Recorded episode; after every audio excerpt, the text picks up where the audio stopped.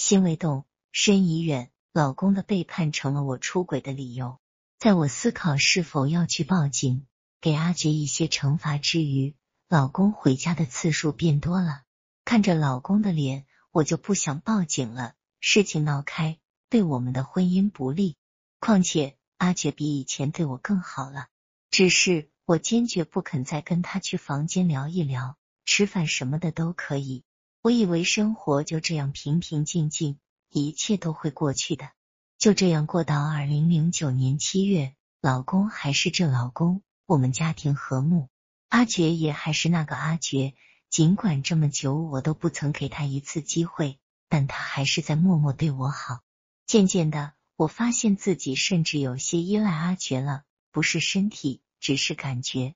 我由痛恨到慢慢的喜欢他，对我发誓说很爱很爱我。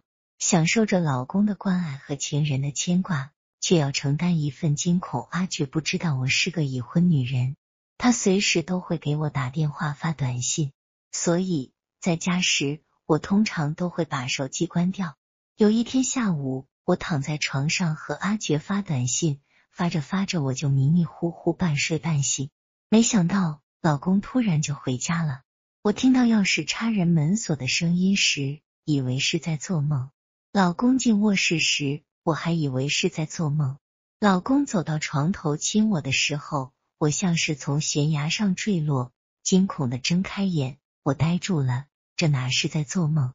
我一只手勾住老公的脖子，一只手抓住手机塞进被窝，上面的短信一个都还没删。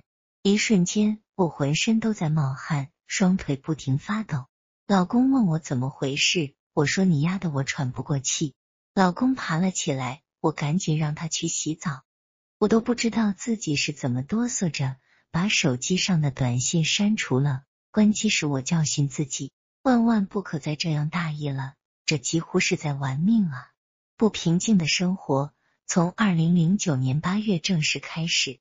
八月二日晚，老公打电话回来说晚上不回市区了，就在江宁休息。八月三日凌晨，我醒来后。想去江宁看看，现在去给老公送早饭，还能给他个惊喜。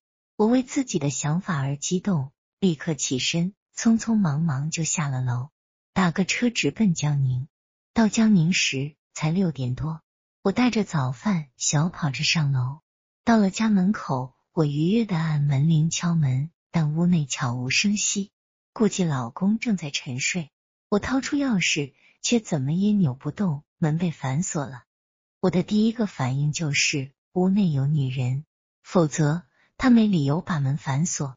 由愉悦到怀疑再到愤怒，我由敲门到捶门踢门，邻居都被吵醒了，出来看看是我，也就没说话。人们知道我是这家的女主人，至少磨蹭了十分钟，老公才将门打开。他打开了门，对着我打了个长长的哈欠。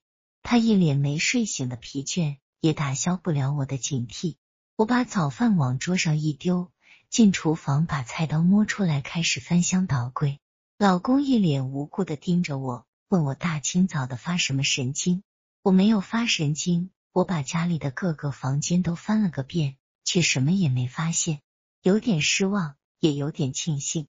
把菜刀放回厨房后，老公在吃早饭，我躺在床上休息。一不留神时，却看到床上有一根长发，显然不是我的头发，我是烫发。老公在吃着早饭，他的眼神一直紧跟着我的视线，他的小小的心思透露出几丝胆怯。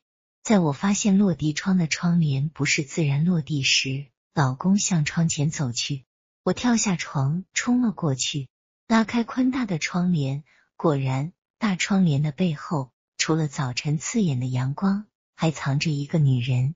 老公比我还快。我去厨房拿菜刀时，他把这个女人推出家门，然后抱住我，让我冷静。我无法冷静，泪水夺眶而出。这个女人并不漂亮，除了歇斯底里的绝望，我还恨透了抱我不放的老公。他在保护别的女人。我的菜刀在挣扎中咣当落在了地上。我不能理解。他以这样的形式背叛我，还要保护别人。从江宁回市区的路上，我在出租车里泣不成声的给死党打电话，死党还没起床，他朦胧着不知道我在说什么。我给阿珏打电话，阿珏听着我胡言乱语，明显很慌。他问我在哪，我让司机把车开到小新。阿珏开了个房间给我休息。这一次是我主动的，我没有告诉他我为何流泪，我只是关了手机，要他好好陪我。我发现阿丫的肩膀能给我依靠。还能减少我内心的荒凉。在宾馆休息了三天，我才回虎踞南路的家。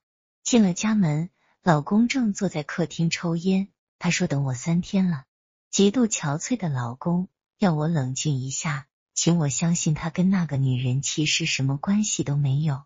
老公不愿意离婚，其实我也不想离婚。我们从小一起长大，即便不是夫妻，也会是非常好的伙伴。说实话。我舍不得离婚，我想老公不肯离婚的初衷也是因为舍不得。我躺在床上叹息一声，老公过来帮我脱鞋。我说脚很酸，他赶忙给我捏脚。我说我想吃水饺，老公立马起身要去超市买肉回来亲自给我包饺子。老公刚出门，阿杰就给我打电话问我晚上想吃什么。我说今晚你自己吃吧，我要陪父母。我和老公并没有闹开，一块石子扔向水面，水面的波动只是暂时的，只要不起风，生活很快就能回归平静。老公说要好好补偿我。从二零零九年九月起，老公对我的疼爱超越了以前，我却开始心安理得，给自己安排好时间，每周答应陪阿杰一天。